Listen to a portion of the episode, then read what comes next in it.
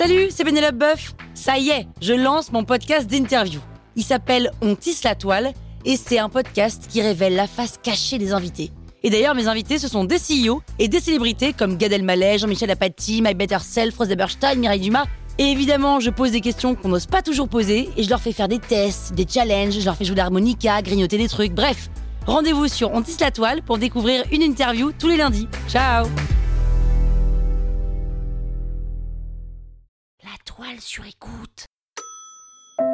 La métamorphose, c'est... Je sais pas. Vous écoutez Krusty Book, le podcast qui résume les livres en vous spoilant le hook.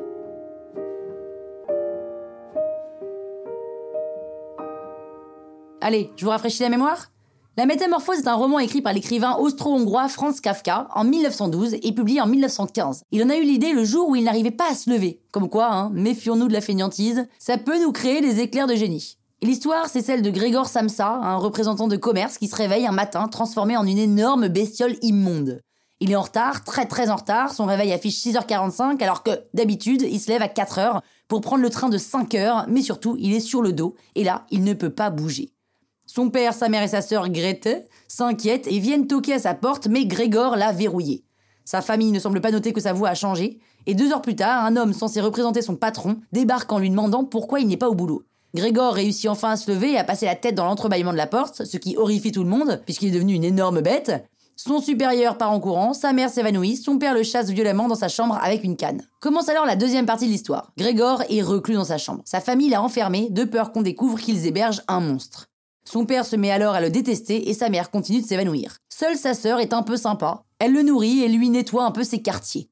Grégor, victime de ce qui lui arrive, mais coupable de ce qu'il inflige, se cache pour que sa vue ne fasse pas souffrir les autres. Mais un soir, il en peut plus d'être confiné, il craque et il sort de la maison. Son père, foudrage, lui envoie des pommes sur la carapace et le blesse. Grégor met alors un mois à se remettre de sa blessure. Sa famille s'agace de plus en plus de ce parasite qui ne peut plus travailler et donc participer aux frais de la maison. Ils sont même contraints de sous-louer une partie de la maison à trois locataires. Un soir, il entend sa sœur jouer au violon, alors il décide d'aller dans le salon. Mais les locataires le voient et partent sur le champ sans payer. Et là, c'est la goutte d'eau qui fait déborder le vase. Sa sœur suggère qu'on se débarrasse de l'insecte. Tout le monde est assez d'accord. Et Grégor, qui ne se nourrit plus depuis plusieurs jours, est retrouvé mort le lendemain matin. La famille est soulagée, pas vraiment triste de ce qui vient de se passer, plutôt contente même de pouvoir prendre un nouveau départ. Et ils décident d'aller se promener en banlieue et se disent qu'il serait temps que Grete se marie. Voilà, bon. Un homme qui se change en insecte, évidemment, hein, on est au sommet de ce qui pourrait être une métaphore. Oui, mais laquelle? Eh bien, en termes d'analyse et d'interprétation, chacun y a vu de sa supposition. Il paraît qu'il y en aurait même eu 128 des interprétations et des suppositions.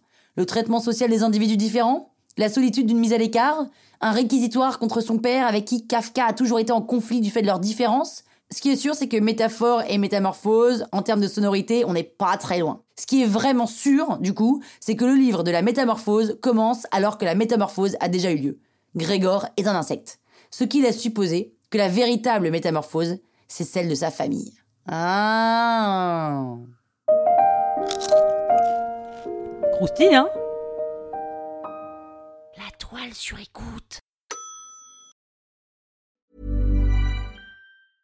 Mom deserves the best, and there's no better place to shop for Mother's Day than Whole Foods Market. They're your destination for unbeatable savings, from premium gifts to show-stopping flowers and irresistible desserts. Start by saving 33% with Prime on all body care and candles. Then get a 15-stem bunch of tulips for just $9.99 each with Prime. Round out Mom's menu with festive rosé, irresistible berry chantilly cake, and more special treats. Come celebrate Mother's Day at Whole Foods Market.